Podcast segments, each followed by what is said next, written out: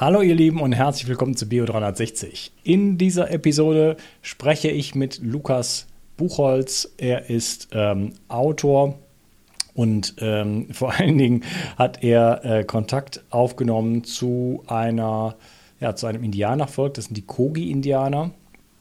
Den ist er in Deutschland begegnet, aber äh, er wurde dann eingeladen, hat dann mit ihnen gelebt und hat ein Buch über sie geschrieben, hat macht mittlerweile eine Akademie dazu und macht jetzt im September 22 äh, auch eine quasi eine Deutschland-Tour mit ganz vielen Vorträgen, äh, wo du vielleicht die Möglichkeit hast, da die auch mal wirklich live zu sehen und äh, zu erfahren.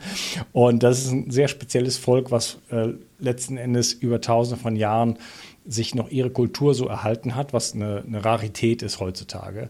Ähm, auch wenn es natürlich Kontakte gibt zur westlichen Zivilisation, aber die haben wirklich ihren Lebensstil bewahrt, so wie er vor 4000 Jahren zum Beispiel noch war. Und leben eigentlich nicht ganz unverändert, aber wirklich noch sehr, sehr traditionell, haben eine völlig andere Sichtweise auf die Welt, also auf die Erde, auf Gesellschaft, haben äh, Rituale, die wir so nicht kennen, die uns aber auch gut tun, tun würden. Und die Frage, der wir nachgehen in diesem Podcast, ist, was können wir, also erstmal ist es super spannend, über die zu erfahren, es sind lustige Geschichten dabei, aber was können wir als Inspiration daraus nehmen, was können wir von den Kogi-Indianern vielleicht äh, lernen und da mitnehmen. Und äh, ja, also ähm, sei gespannt auf eine interessante Episode und ähm, ja, ich freue mich immer über Feedback. Schreib mir äh, gerne, ähm, wie es dir gefällt, was du hier rausziehst aus meiner Welt, äh, ob du Erfolge hast mit irgendetwas, einem Protokoll oder einem Produkt. Äh, melde dich zum Newsletter an, findest du auf meiner Webseite. Und äh, schön, dass du dabei bist und dich um deine Gesundheit kümmerst. Also viel Spaß mit dieser Episode. Mood von Brain Effect versorgt dich mit seiner All-in-One-Formel mit vielen Adaptogenen in hoher Dosierung sowie Aminosäuren und Vitaminen. Endlich musst du keine einzelnen Produkte mehr supplementieren und sorgst außerdem mit der Aminosäure L-Tryptophan und Vitamin D für die Unterstützung deiner Serotoninbildung. So schaffst du beste Voraussetzungen für Zufriedenheit, Entspannung und Kreativität. In Mut findest du den Heilpilz Cordyceps, Rhodiola, Kurkuma, Vitamin D, K2, B1, B3, B12 und vieles mehr. Alle Inhaltsstoffe kann der Körper schnell aufnehmen, weil bei der Produktentwicklung explizit darauf geachtet wurde. Außerdem ist Mut für Veganer praktisch ideal. Und übrigens gibt es jetzt auch die leckeren Happy Bars mit Vitamin D und L-Tryptophan angereichert. Der Nussriegel ist somit eine tolle Ergänzung zu den Mutkapseln und besonders für diejenigen, die keine Kapseln schlucken können oder wollen. Mut und die Happy Bars findest du unter www.brain-effekt.com und mit dem Gutscheincode BIO360 bekommst du einen satten Rabatt auf deine Bestellung. Also, hol dir jetzt dein Plus an Ausgleich und guter Laune. Den Link findest du in der Beschreibung und in den Shownotes. 360. Zurück ins Leben. Komm mit mir auf eine Reise. Eine Reise zu mehr Energie und fantastischer Gesundheit. Ich möchte dir das Wissen und den Mut vermitteln, den ich gebraucht hätte, als ich ganz unten war. Dabei will ich dir helfen, wieder richtig in deine Energie zu kommen Zurück ins Leben. Hallo Lukas, schön, dass du hier bist. Hallo Unkas, vielen Dank für die Einladung. Ich freue mich sehr. Ähm, ja, wir haben ein sehr spezielles Thema, wir beiden. Oder du hast ein sehr spezielles Thema mitgebracht. Äh, viel spezieller geht kaum. Äh, wir werden über die Kogi-Indianer sprechen. Hat vermutlich noch niemand von gehört oder weiß ich nicht. Ich zumindest nicht. Vielleicht auch doch. Es gibt ja schon auch einiges gibt ja schon auch ein bisschen was auch über die. Aber ähm, ja, das sind Indianer in Kolumbien, wirst du uns alles gleich erzählen und du bist da irgendwie in Kontakt mitgekommen und äh, doch jetzt doch da, deutlich involvierter, als du dir das vielleicht noch vor einigen Jahren hättest vorstellen können. Ähm, und wir, ich möchte eigentlich mit dir so ein bisschen der Frage nachgehen, äh, also natürlich viel über die Kogi-Indianer Kogi gerne erfahren, aber auch mal ein bisschen schauen, was für Inspirationen können wir äh, in unserer sogenannten modernen Zeit äh, da eigentlich rausziehen? Ja, für unsere Gesundheit, für unser Sozialleben, für unsere Psyche. Na, denn es ist ja nicht so unfassbar gut um alle diese Bereiche gestellt, äh, wie man ja äh, unschwer erkennen kann. Und die Frage ist, äh, ja, was können wir davon rausnehmen? Wie sehen die Kogi uns? Wie sehen wir sie? Äh, und so weiter. Ich habe Millionen Fragen an dich. Ich freue mich drauf. Und äh, ja, bevor wir da einsteigen, oder erzähl du erstmal, wer bist du, was machst du und wie bist du äh, an die Kogi-Indianer gekommen? Ja, danke schön. Oder ja. die an dich. genau. Ja, ich heiße Lukas, ähm, Lukas Buchholz. Ähm, ich bin momentan ja, tätig als Autor, als, als Speaker, ich halte Vorträge und als Berater. Ich, ich arbeite mit Unternehmen zusammen. Ich habe eine, eine, kleine Unternehmensberatung äh, gegründet, Reground heißt die, und eine Non-Profit-Organisation, ein Verein, der heißt Lebendige Zukunft. Und diese ganzen Projekte erfüllen mein Leben doch dann schon ziemlich. Ähm, genau, also die, äh, die Kogi, das hat, hat alles damit angefangen, dass ich 2000, oh, ich weiß es gar nicht mehr, also so quasi äh, Mitte, Mitte des letzten Jahrzehnts äh, habe ich mal für die EU gearbeitet in Pakistan.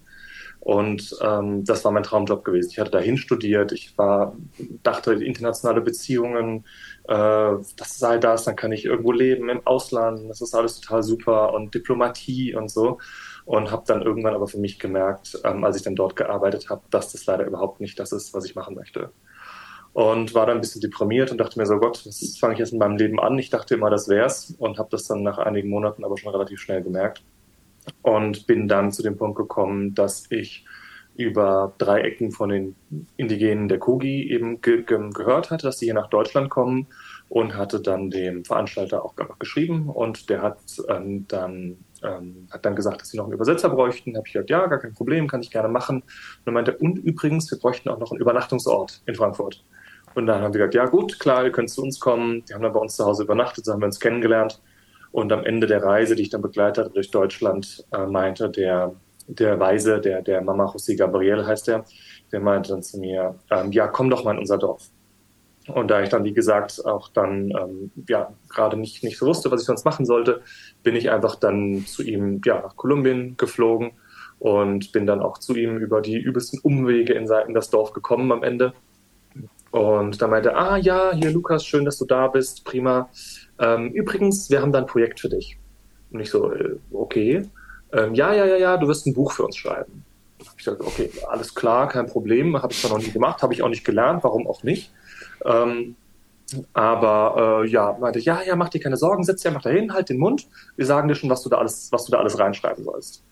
Gut, und äh, dieses Gespräch ging dann einige Minuten hin und her, bis ich mich dann irgendwann meinem Schicksal ergeben habe, mich dann tatsächlich hingesetzt habe und die nächsten äh, Wochen und Monate verbracht habe, mich mit den, ja, wahrsten Sinne des Wortes über Gott und die Welt zu unterhalten und sie mir ihre Sicht auf die Welt und was sie uns gerne mitgeben möchten, einfach erzählt haben. Das habe ich dann alles aufgenommen auf ein Aufnahmegerät und dann aufgeschrieben, als ich wieder zurück war in, in Deutschland. Und seitdem lässt mich das Thema nicht mehr los, hat mein Leben äh, übernommen, leitet mich. Alles, was ich heute mache, hat damit zumindest eine Verknüpfung oder Verbindung.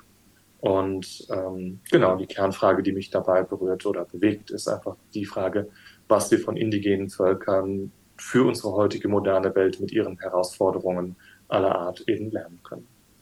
Ja, Wahnsinn. Äh, sprichst du Spanisch dann entsprechend? Ich Spanisch, genau. Genau, also die Kogi sprechen manche Spanisch, mehr schlecht als recht, muss man ja. sagen. Ja, habe ich mir nicht gedacht, dass die genau, eigentlich was anderes sprechen. Jüngere, genau, es gibt ein paar Jüngere, die dann immer für die Älteren übersetzen. Mhm. Und das funktioniert eigentlich ganz gut. Also ich hatte immer jemanden, der dann für mich übersetzen konnte. Zum Beispiel der, der jetzt auch im September, wir haben die Kogi auch eingeladen, sie kommen im September zu uns für einen Monat und da wird auch einer mitkommen, mit dem ich mich auch angefreundet habe, dann dort, der auch gut Spanisch kann und der wird dann auch da übersetzen. Mhm, okay. Also Übersetzer muss man schon gutes Spanisch haben, ne? Ja, ja, genau. Wie kommst du dazu? Also, ach so, das für mich selber jetzt? Ja. Wieso ähm, ich habe hab, hab ein Jahr in Südamerika gelebt, nachdem ich mein Abi gemacht habe. Ähm, genau, Venezuela, in Peru, Bolivien, Brasilien, Costa Rica. Da habe ja. ich ein oder andere ein bisschen mitbekommen. Okay, sehr geil. ich spreche auch fließend Spanisch und bin auch da überall rumgereist, wo du warst und so. Sehr, sehr geil. Cool. Schön. Ja, also, dann äh, lass mal loslegen. Ähm, ganz vorne, wer, wer, wer oder was sind die Kogi-Indianer? Fangen wir irgendwo ganz vorne an. Ja, die Kogi sind ein, ein indigenes Volk. Sie leben in, in Kolumbien. ähm, in der sogenannten Sierra Nevada de Santa Marta, wie sie auf Spanisch heißt, oder Gonawindua, wie sie auf ihrer eigenen Sprache heißt.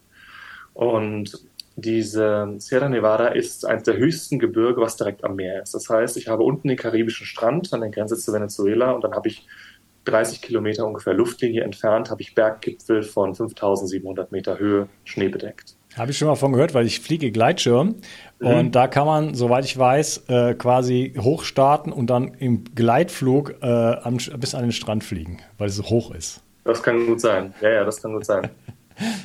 genau. Und es sind fast 30.000 Menschen, die dort, die dort leben, die Kogi. Ähm, sie haben noch drei Nachbarvölker, die Arhuaco, die Wiba und die Canquamo. Und insgesamt sind es 100.000 Menschen. Das heißt, man könnte sagen, das ist ähm, diese oder andersrum, diese vier Völker sind die Nachfahren der Taironer. Und die Taironer könnte man eigentlich in einem Atemzug nennen mit den Inka, mit den Maya, äh, mit den Azteken. Also letztendlich mit den ganzen großen, bekannten, die Geschichtsbücher füllenden Völker ähm, Lateinamerikas. Der einzige Unterschied ist, dass diese Völker wirklich noch zu einem absoluten Großteil intakt sind ähm, noch in ihrer ursprünglichen Art und Weise leben, ihre eigenen Sprache noch haben, ihre eigene Kleidung noch haben, ihr Kunsthandwerk noch haben, ihre Kultur noch haben, ihre Religion noch haben, ihre Traditionen noch haben.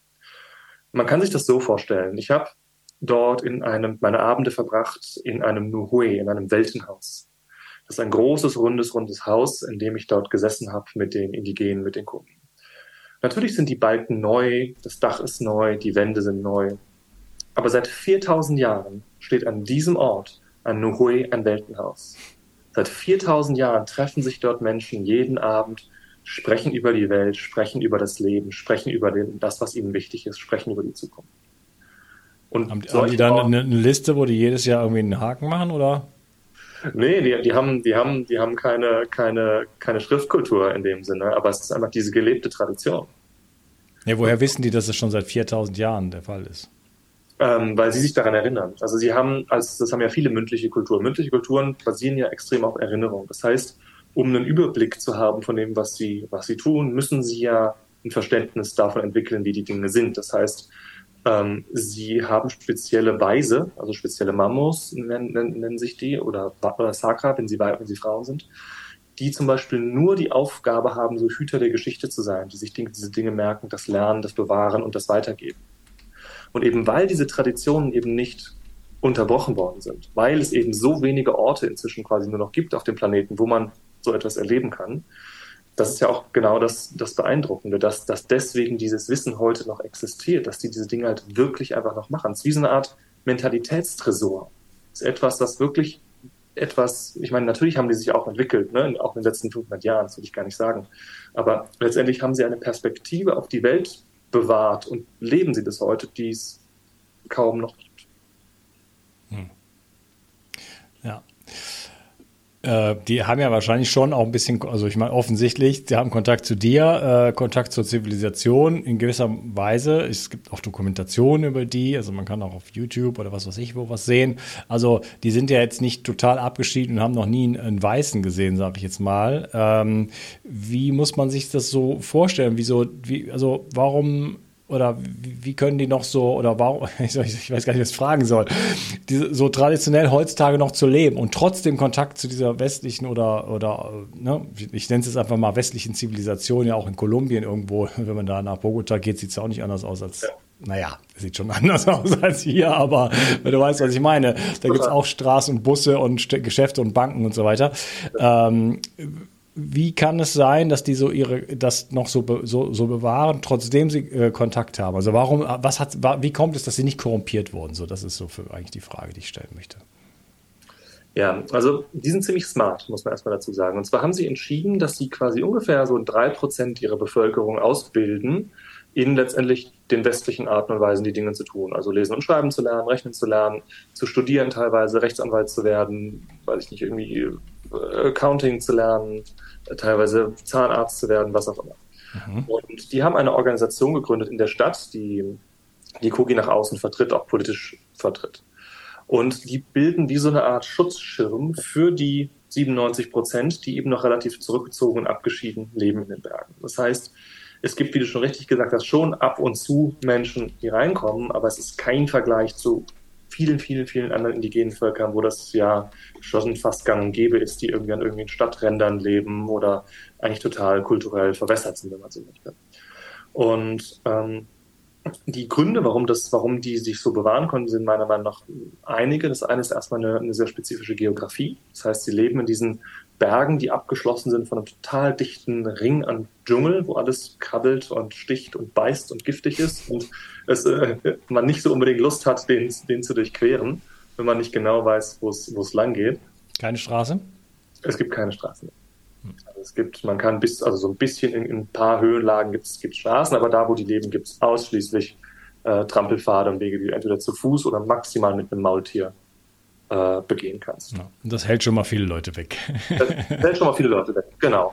Ähm, hält nicht unbedingt direkt die Drogenkartelle weg und so weiter, da können wir aber auch nochmal drüber reden. Also die haben da auch tatsächlich ein paar Gefahren, die da reinkamen, die Paramilitärs, die Guerilla-Gruppen, die dann doch dort auch aus diesem Grund auch Zuschlupf und Rückzug ähm, gesucht haben. Mhm. Genau, das ist der eine Punkt. Und der andere Punkt ist, dass sie eine sehr, sehr starke kulturelle Identität haben, in kombiniert mit einer absoluten, ich sag mal, Gewaltlosigkeit oder Nichteinmischung. Das heißt, sie kämpfen nicht. Sie haben keinerlei Kriegerkultur. Sie verteidigen sich nicht, sondern sie haben sich immer zurückgezogen. Und das hat in Kombination mit dieser spezifischen Geografie auch gut funktioniert. Das heißt, sie konnten sich immer weiter zurückziehen in die hohen Berge, dort überleben und dann wieder peu à peu weiter, weiter runterkommen. Inzwischen sind sie auch wieder relativ weit unten am Fuß des Gebirges.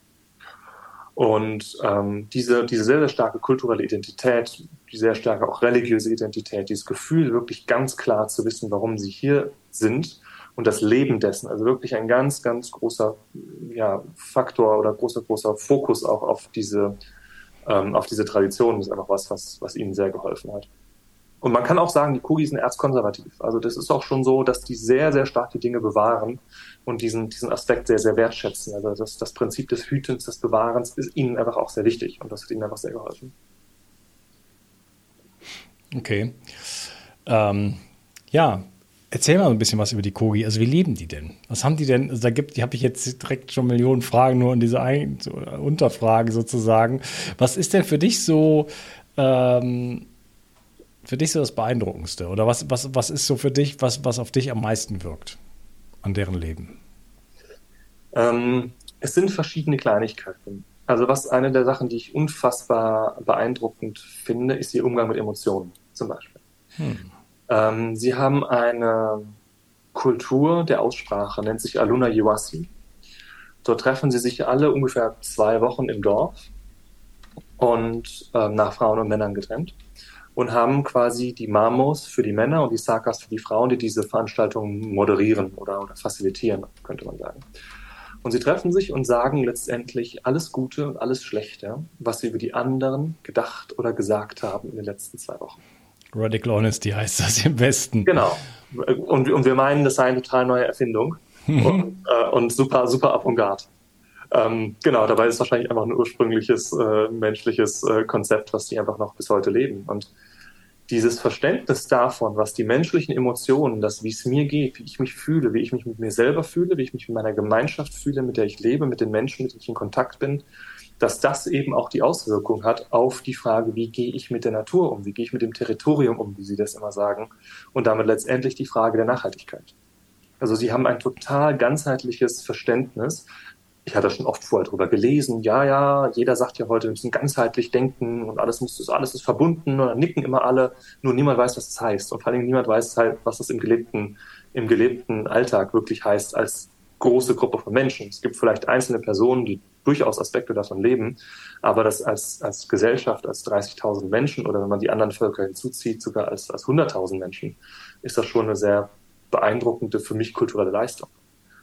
Und da gibt es verschiedene weitere Beispiele, einfach, das sind, die sich in so kleinen Details gezeigt haben. Also zum Beispiel allein ihre Präsenz, wie da die einfach sind. Wenn du, dem, wenn du denen begegnest, die schauen dich einfach an, die sind einfach, du hast das Gefühl, du bist wie in so, in so einem Nacktscanner, den die dich anschauen. Und, und es war am Anfang auch nicht einfach. Ne? Also es war auch so, dass ich mich gedacht habe, puh, die lächeln nicht, die schauen dich einfach an und die schauen auch nicht weg. Hm. Und das ist schon eine ziemlich intensive Angelegenheit ähm, gewesen am Anfang.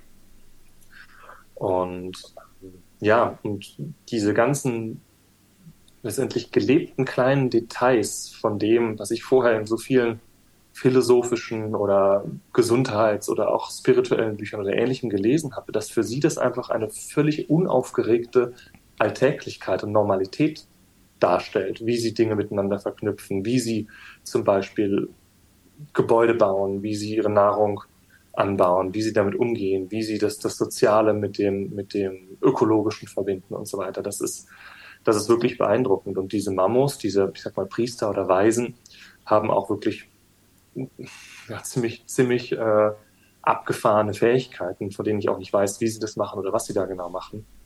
Ähm, wenn du magst, kann ich da mal ein kleines Beispiel, eine Geschichte erzählen. Äh, ja, bitte. Und zwar, die waren einmal eingeladen ähm, nach Frankreich. Es gibt auch eine französische Organisation, die mit denen in Kontakt ist. Und dort waren sie unterwegs in den Bergen in Frankreich, letztendlich in einem Ökosystem, was sie nicht kennen, was nicht ihre Klimazone ist, nicht ihr Kontinent ist, was eigentlich erstmal auf einer gewissen Ebene völlig fremd ist. Und sie haben eine Art Analyse machen sollen von diesem Territorium zusammen mit westlichen Wissenschaftlern. Die sollten aus ihrer Perspektive sagen, was sie da sehen, und die, Ko die Kogi-Mamos sollten aus, aus, aus, aus, ihrer Perspektive eben sagen, wie, was sie da einschätzen, wie, was die Situation ist, wie, wie es dem Ökosystem geht, was man vielleicht tun könnte oder ähnliches auf jeden Fall nach einiger Zeit in, diesem, in, dieser, ja, in dieser Begehung, in diesem Spaziergang, meinten die, ja, sieht gar nicht so schlecht aus hier, aber es gibt eine Baumart, diese da, die habt ihr hierher gebracht. Was soll das? Also, pff, wir haben die hier nicht hergebracht. Warum diese Baumart? Doch, doch, doch, doch, doch, ihr habt die hierher gebracht. Was soll das? Und dann haben die Wissenschaftler diskutiert, diskutiert und dann hat der Mammo angefangen zu erzählen, was da passiert mit dem Ökosystem und dass dieser Baum das Wasser nimmt und hat wirklich komplett angefangen, diese ganzen Zusammenhänge einfach darzulegen. Und dann ähm, kamen ähm, die Wissenschaftler eben nach Hause, haben dann auch angefangen zu recherchieren und so weiter und haben eben herausgefunden, dass äh, dieser Baum ähm, tatsächlich als Kriegsreparation von Österreich an Frankreich nach dem Ersten Weltkrieg in diesem Tal gepflanzt worden war. Hm. Und damit quasi ein Neophyt war, ein, das das Ökosystem in Ungleichgewicht gebracht hat und so weiter. Und ähm, das natürlich ist erstmal nichts Ungewöhnliches, aber die Frage ist, wie sie diesen Zugang haben zu dieser Wahrnehmung, zu diesen, zu diesen, diesen feinen Dingen letztendlich ist in, in diesem Beispiel erstmal einfach in Bezug auf die, auf die Natur, auf die Umwelt ähm, wo noch, ich sag mal, Fähigkeiten vorhanden sind. Und ich sage nicht, dass ich weiß, wie die das machen, ne?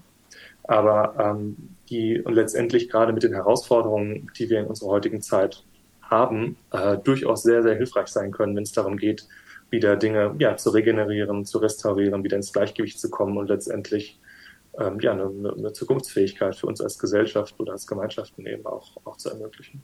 Ja. Ich würde mal tippen, dass so eine Art Channeling einfach, äh, das können ja verschiedene Leute. Rudolf Steiner zum Beispiel war so jemand, der ganz viel wusste, was er nie irgendwo gelernt hat und auch nicht, gar nicht die Möglichkeit hatte, dieses Wissen irgendwo zu erwerben, sondern er hatte es einfach. Und das kam ganz bestimmt nicht so aus ihm, sondern das ist halt durch ihn durchgeflossen. Ich glaube, dass es eine Fähigkeit ist. Ich habe auch Erfahrungen in diese Richtung gemacht, die alle Menschen haben. Ähm, und wenn ich in einer Kultur lebe, wo das wo das vielleicht sogar noch gelehrt wird oder wo ich offen dafür bin und nicht so, ich, und, und umgekehrt gesprochen, nicht so ähm, verschmutzt und verklebt und so weiter, die ganzen Kanäle sozusagen von viel, so von diesen ganzen anderen Dingen, äh, dann ist es etwas, wo ich mich im Grunde genommen nur öffnen muss und die Informationen fließen einfach durch mich durch. Ich habe einfach Zugang zu diesem, ich, ich nenne es jetzt mal kollektiven Bewusstseinsfeld oder wie auch immer man das nennen möchte. Und ähm, ja, ich denke, das ist etwas, wir, wir, können das alle, aber das ist etwas, was wir zum Beispiel lernen können, vielleicht von den Kogis, dass wir theoretisch und auch praktisch, äh, die Erfahrung kann man auch im, zumindest im Kleinen wahrscheinlich sogar jeder machen, dass es diese, diese Möglichkeit gibt, einfach an solche an, so ein Wissen zu kommen. Hat vielleicht auch, haben viele Leute ja auch schon mal so Intuition, plötzlich wusste man irgendwie, nee, hier, das ist nicht die gute Entscheidung, ich muss das machen, solche Sachen. Ne? Leben die überhaupt intuitiv? Also was ist so der, wir leben in so einer total rationalen Welt, alles ist so verstandesmäßig geprägt, äh, ähm, jede Entscheidung wird so abgewegt, 15 Punkte, die dafür sprechen, 15 Punkte, die dagegen sprechen, welcher wiegt mehr? Und dann nimmt man sich eine Mindmap und eine, ein Tool dafür, ein Online-Tool, ich übertreibe jetzt ein bisschen, aber ähm, wie, also komplexe, in einer komplexen Welt Entscheidungen zu treffen, ist wirklich nicht einfach. Und oft sind wir sogar dann so blockiert, äh, dass viele Sachen niemals entschieden werden oder niemals durchgeführt werden, weil äh, wir äh, in dieser Komplexität quasi ähm, feststecken. Wie, wie machen die Krogi das? Ja, sehr spannende Frage. Also die, die Kogi sind natürlich ähm, ganz anders, ich sag mal, verbunden mit den Zeichen, die einfach da sind in der Natur, in der Gemeinschaft, auch in ihnen selber, dass sie viel mehr auf diese kleinen Nuancen hören. Also die Kogi haben meines Wissens keinen Begriff von Intuition als solchen, aber vielleicht auch, weil es sowas Natürliches ist, dass sie sich diese Frage gar nicht, gar nicht stellen müssen und das gar nicht explizit irgendwie beschreiben müssen. Ähm, zusätzlich haben sie eben diese, diese Mamos und, und Sakas, die als eine Art Berater zur Verfügung stellen. Und die haben diese Fähigkeiten auch nicht, ich sag mal, umsonst. Ähm, denn die haben eine der härtesten und wahrscheinlich auch interessantesten Ausbildungen der Welt. Und zwar kommen die als kleines Kind in eine Höhle, eine dunkle Höhle und verbringen die ersten 18 Jahre ihres Lebens in Dunkelheit. Was? Richtig. Ich hatte schon irgendwas gehört von der Dunkelheit, aber ich habe mir keine äh, Idee davon gemacht. Ersten 18 Jahre? Wer, wer? Das sind jetzt aber nur die Priester, oder? Nur die Priester, ja, ja. 18 Jahre? Genauso habe ich auch geguckt, als ich das das erste Mal gehört habe. Allein vom Vitamin D-Mangel her müsste man ja schon tot sein. Ich auch gedacht. Aber die haben eine ganz spezielle Ernährung. Die essen hauptsächlich so eine ganz spezielle Sorte Maden. Und meine Vermutung ist, dass das darüber irgendwie, ich meine, es gibt ja auch Nahrungsergänzungsmittel irgendwie mit äh, Vitamin D, dass die da quasi so natürliche Nahrungsergänzungsmittel quasi in Form von, von Maden oder ähnlichem äh, bekommen. Ja, so wie Makrele oder so hat auch Vitamin D. Genau. Wenn man, wenn man nichts anderes isst, würde das wahrscheinlich auch reichen, vor allem wenn man sonst so äh, natürlich lebt. Ja, also Maden essen, die 18 Jahre lang. Genau, und, und also nur weißes Essen, auch mit Bohnen, weiße Bohnen, weiße Kartoffeln. Also die haben so ganz, ganz spezielle Nahrung, die die bekommen, um wahrscheinlich diese, diese Ausbildung zu, zu überstehen. Okay, so eine Art Jelly Royal. Genau, genau, genau. Und ich habe dann auch gedacht, so, ich, die müssen irgendwie alle einen der Klatsche haben. Aber tatsächlich waren das die entspanntesten und humorvollsten Menschen, die ich in sehr langer Zeit getroffen hatte. Es klingt ja nach einer totalen Traumatisierung. Also jeder wird jeder, jeder westliche Psychologe oder was auch immer äh, die, die Hände über dem Kopf zusammenschlagen. Äh, wie soll denn da Bindung, also das ist ja ein Bindungstrauma par excellence. Ähm, ne, wir brauchen ja die, die, die, die Bindung zu unseren Eltern, wir brauchen das Gefühl von Sicherheit, äh, Austausch, Lernen von äh, Gesichtsausdrücken. Also das ist ja das ist ja entgegen jeglicher, jeglicher Vorstellung, oder? Also man muss sagen, die, die, die, ähm, zumindest die Mutter ist auf jeden Fall noch da, wenn das Kind klein ist. Ne? Also die, die sind halt einfach dann auch zusammen in der Höhle, die muss, muss ja noch Milch trinken und alles. Also die sind nicht alleine. Ähm, und dann kommt auch relativ bald der, der ausbildende Mammo, wenn es ein Junge ist, oder die ausbildende Saka, wenn es ein, Mädchen ist, eben auch dazu. Und ähm, verbringt eben dann auch die Zeit mit denen. Und je älter die werden, desto länger werden die dann auch alleine gelassen. Das heißt, dann sind die dann auch mal eine Zeit lang alleine mit einer bestimmten Frage. Und ich habe sie auch gefragt, also was zum Geier habt ihr euch denn dabei gedacht? Er schaut mich so ganz trocken an und meint, naja, ist doch logisch. Kinder lernen das am besten, wofür sie sich interessieren. Okay, kann ich mitgehen. Naja, wenn wir alles, was du sehen kannst, hören kannst, schmecken kannst, riechen kannst oder tasten kannst, auf das absolute Minimum runterfahren, sodass die Sinne gerade nicht verkümmern, ja, wofür sollen sich denn die Kinder sonst interessieren, außer für den Geist, für Gedanken, für Energien, für was auch immer? Mhm dachte ich so, okay, das klingt jetzt erstmal nach einem sehr logisch vorgetragenen Argument. Und ähm, war trotzdem skeptisch und habe die aber auch mal gefragt und die meinten, nö, für sie war das halt einfach völlig normal, weil sie kannten es ja gar nicht anders. Die kannten es nicht anders, ja. Genau. Das heißt, das Gefühl von mir fehlt was, so sollte es nicht sein, hatten sie nicht. Und sie sagen, für sie war das natürlich schon auch einer der, der bedeutendsten Momenten äh, ihres Lebens, als sie dann irgendwie mit 18 Jahren diese Höhle verlassen haben. Und alles, was sie vorher als Gedanken, als Ideen, als, als, ja, als Energien sagen sie auch, also Aluna sagt sie auf ihrer Sprache und das hat ganz, ganz viele Bedeutungen, Emotionen kann das auch heißen und so weiter, kannten, auf einmal in der materiellen Form zu sehen, war für sie wohl einer der, der, ja, der beeindruckendsten äh, Momente, die es gab. Und zwei, wenn man, wenn man die, wenn man die kennenlernen möchte, zwei von denen, beziehungsweise ein, zwei Männer und eine Frau, die diese Erfahrung gemacht haben, die diese Fähigkeiten auch erworben haben, kommen im September eben auch zu uns, machen die Veranstaltung, man kann die kennenlernen und äh, sie selber fragen, wie sie das fanden, quasi. Ähm, und äh, ja, also das war auf jeden Fall schon sehr, sehr, sehr, sehr beeindruckend. Ja. Erlebt. Genau, ja, also ihr macht eine ganze Tour im, äh, im September. Also das ist ja, der Podcast ist ja so ein Format, das ist ja ein, in fünf Jahren steht das ja immer noch da. Also wir reden jetzt vom September 22. Ja. Äh, ich muss mal, ich schaue mal gerade ganz schnell hier rein, ob ich es schaffe. Äh, Ja, muss ich irgendwie vorziehen, die Episode, damit das noch vor September rauskommt. Das heißt, äh, da gibt es auf jeden Fall ein paar Termine, vielleicht noch irgendwo, wo es noch einen Vortrag gibt. Du sagst, da ist schon sehr, sehr viel ausverkauft, aber ihr habt Vorträge, Workshops, alle, alles ja. Mögliche. Gerade bei den Vorträgen gibt es auch noch Plätze in den großen Städten, in Berlin, München, Köln, ja, überall.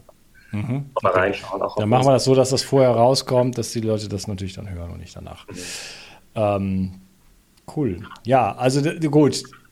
So. Nehme ich jetzt, nehm ich jetzt erstmal so hin. Du sagst, das sind, das sind sehr zentrierte Menschen. Die sind, also ich würde ja sagen, okay, funktioniert. Äh, ja, die, die kennen nur eine einzige Sache, aber sind die nicht trotzdem traumatisiert? Sind die nicht trotzdem völlig ballerballer am Ende?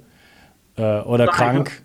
Ich habe mich das auch gefragt und ich habe dann aber auch so überlegt, naja, guck mal, das ist ein Volk, die haben, ich sag mal nicht, die, die können sich solche Experimente nicht unbedingt leisten. Also letztendlich sind die mit ihrem Überleben darauf angewiesen, dass die irgendwas haben, was das bringt. Das heißt, wenn sie quasi da irgendwelche Leute hätten, die, ich sag mal, geistig krank wären und denen nur Müll erzählen würden und die ständig irgendwelche Fehlentscheidungen treffen würden, wenn sie auf deren Rat hören würden, dann gäbe es sie schon, glaube ich, einfach nicht mehr. Mhm. Also allein aus dem evolutionären Druck heraus äh, muss das irgendwie Sinn machen und muss, muss etwas sein, was funktioniert. Und allein, dass es sie heute noch gibt und dass sie heute noch existieren und das ein Beispiel von dem, was ich eben erzählt hatte, dort im Wald, äh, dass solche präzisen Analysen dann dabei rauskommen, ähm, zeigt ja, dass das auf zumindest mal auf etwas hinweist. Also ich würde es nicht machen, aber ähm, ich bin auch kein Kobi. Ja, okay. Also die züchten sich so ihre Bildungselite, genau. äh, ihre, ihre, spirituellen Führer. Äh, kleiner Witz soll mir erlaubt sein, äh, unsere, unsere ähm, Führer sozusagen, die könnte man auch mal in dunkle Verliese sperren, 18 Jahre lang. Da hätte ich nichts dagegen. ja, ähm, was ist denn mit also okay, das sind jetzt die. Was ist denn mit den anderen? Äh, wie, wie, leben die denn? Was ist denn mit, was ist denn, haben die irgendwie Bildung oder haben die eine Schule äh, oder lernen die einfach von ihren Eltern und ist das nur Praxis? Äh, wo, wo, ist der Baum, wo es die und die Blätter gibt und wie kann man jagen und was? Ich habe so viele genau. Fragen. Wir also, sind noch bei Frage 1 übrigens. genau. genau, wir, wir haben die auch noch nicht abgeschlossen mit der Entscheidung, weil worauf ich hinaus wollte, ist eigentlich danach zu erklären, dass diese Mammos eben ein Orakel haben mit dem sie quasi auch ähm, arbeiten und mit dem sie auch Entscheidungen ähm, sich anschauen. Und da können wir auch noch mal ins Detail gehen irgendwann. Auch super spannend. Äh, die haben wirklich auch verblüffende Ergebnisse damit teilweise erzielt. Ähm, als jemand mal vermisst war, es gab eine Entführung und die Frage war, wo der jetzt ist und ob der noch lebt und so weiter. Und da ähm, das ist schon auch, das ist schon auch sehr, sehr interessant. Also ich bin auch an sich Skeptiker, muss ich sagen. Also ich habe das erstmal mir alles angeschaut und habe gedacht, so, was ist mit denen los? Ähm, aber ich muss sagen, dass ich viele Dinge sehr überzeugend und zumindest sehr, sehr spannend auch fand. Genau, so, jetzt. Me mega. Wir machen eine kleine Pause und sprechen im nächsten Teil weiter. Äh, wie gesagt, wir sind noch in der Mitte von Frage 1. Das wird mega, mega spannend. Ich bin jetzt schon richtig angespitzt, sozusagen wie ein, äh, wie ein Pfeil, wie ein Apachen-Pfeil Gogi-Pfeil, äh, wie das weitergeht und was wir von den Gogi lernen können. Schön, dass du dabei warst und freue mich auf den nächsten Teil mit dir. Mach's gut. Ciao. Ciao, Dankeschön. Ich habe auf dich gehört und ein Bedürfnis von dir umgesetzt. Du hast verstanden, wie wichtig Wildkräuter für dich sein können, aber du hast mir auch geschrieben, dass du dich mit Wildkräutern nicht auskennst und dass es in der Stadt auch fast unmöglich ist, diese zu sammeln. Daher habe ich eine Wildkräutermischung zusammengestellt, die in Deutschland völlig einzigartig ist und mein ganzer Stolz. Du bekommst 15 heimische Wildkräuter in allerbester Rohkostqualität. Darunter Beifuß, Wegwarte, Gundermann, Bärlauch, Klassiker wie Löwenzahn, Brennnessel, Mariendistel und viele mehr. Mit dieser Mischung unterstützt du deine Gesundheit mit einer Vielzahl an sekundären Pflanzenstoffen und Bitterstoffen. Leider darf ich dir nicht verraten, wobei dir diese tolle Mischung helfen kann. Das darf in Deutschland nur die Pharmaindustrie. Außerdem habe ich darauf geachtet, dass das Ganze auch noch richtig gut schmeckt. Du kannst damit zum Beispiel deinen Smoothie veredeln oder einen Teelöffel davon in dein Gemüse rühren. Auch für einen grünen Saft, wie ich ihn in meinem Buch Richtig Entgiften 2.0 beschreibe, ist er ideal. Die Mischung heißt Wildkräuter pur und du bekommst mit dem Gutscheincode BIO360 einen Rabatt auf deine erste Bestellung. Decke dich also am besten gleich mit einem guten Vorrat ein. Du wirst es nicht bereuen. Den Link findest du gleich unten in der Beschreibung. 360. Zurück ins Leben. Komm mit mir auf eine Reise. Eine Reise zu mehr Energie und fantastischer Gesundheit. Ich möchte dir das Wissen und den Mut vermitteln, den ich gebraucht hätte, als ich ganz unten war. Dabei will ich dir helfen, wieder richtig in deine Energie zu kommen. Zurück